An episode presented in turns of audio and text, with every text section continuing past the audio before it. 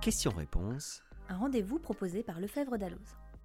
Comme son nom l'indique, ce podcast apporte des réponses à vos questions dans tous les domaines du droit et du chiffre.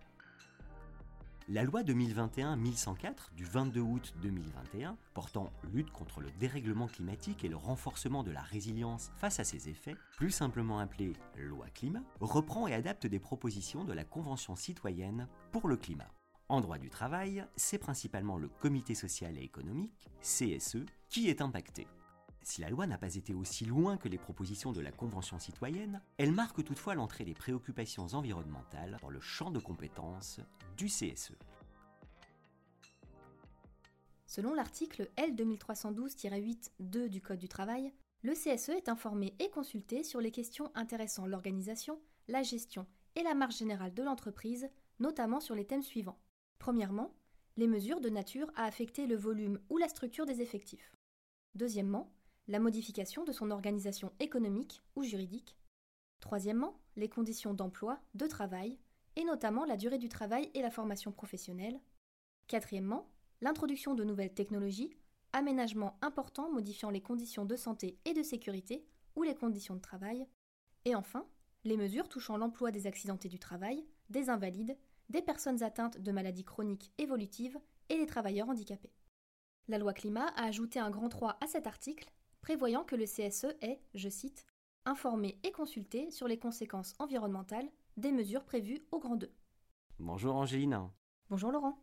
Est-ce que tu peux nous dire maintenant s'il faut une ou deux consultations du CSE Eh bien Laurent, ce qui est sûr, c'est que le CSE doit être consulté sur les mesures prises par l'employeur.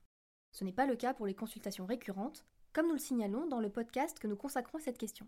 Ce qui ne l'est pas, en revanche, c'est le point de savoir s'il faut procéder à deux consultations séparées sur le projet de l'employeur d'une part et sur ses conséquences environnementales d'autre part.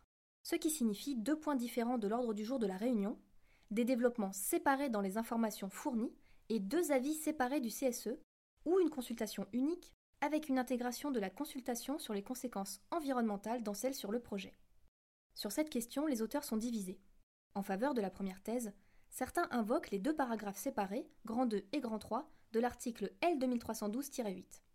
En faveur de la seconde, en revanche, d'autres font état de l'intention contraire du législateur, qui ressort de l'étude d'impact et des travaux parlementaires. Il est selon nous impossible de trancher. Peut-être aura-t-on des éclaircissements dans le décret d'application de la loi ou de la part de l'administration dans un question-réponse, mais dans le doute, nous conseillons la prudence, c'est-à-dire de prévoir deux points à l'ordre du jour et de recueillir deux avis du CSE. C'est noté, merci. Et dans le cas où un projet n'a aucune conséquence environnementale, comment les choses se passent-elles? Eh bien, ce pourra, par exemple, être le cas dans des hypothèses comme la fusion de deux filiales hébergées sur le même site, ou bien la réorganisation d'un service, ou encore l'organisation d'une série de sessions de formation professionnelle. Dans ces cas, pour nous, l'employeur doit néanmoins mettre la question à l'ordre du jour de la réunion sur le projet et préciser dans le document fourni au CSE que le projet n'aura pas, selon lui, de conséquences environnementales. Bien entendu, l'employeur devra répondre au CSE de manière argumentée si celui-ci évoque de telles conséquences.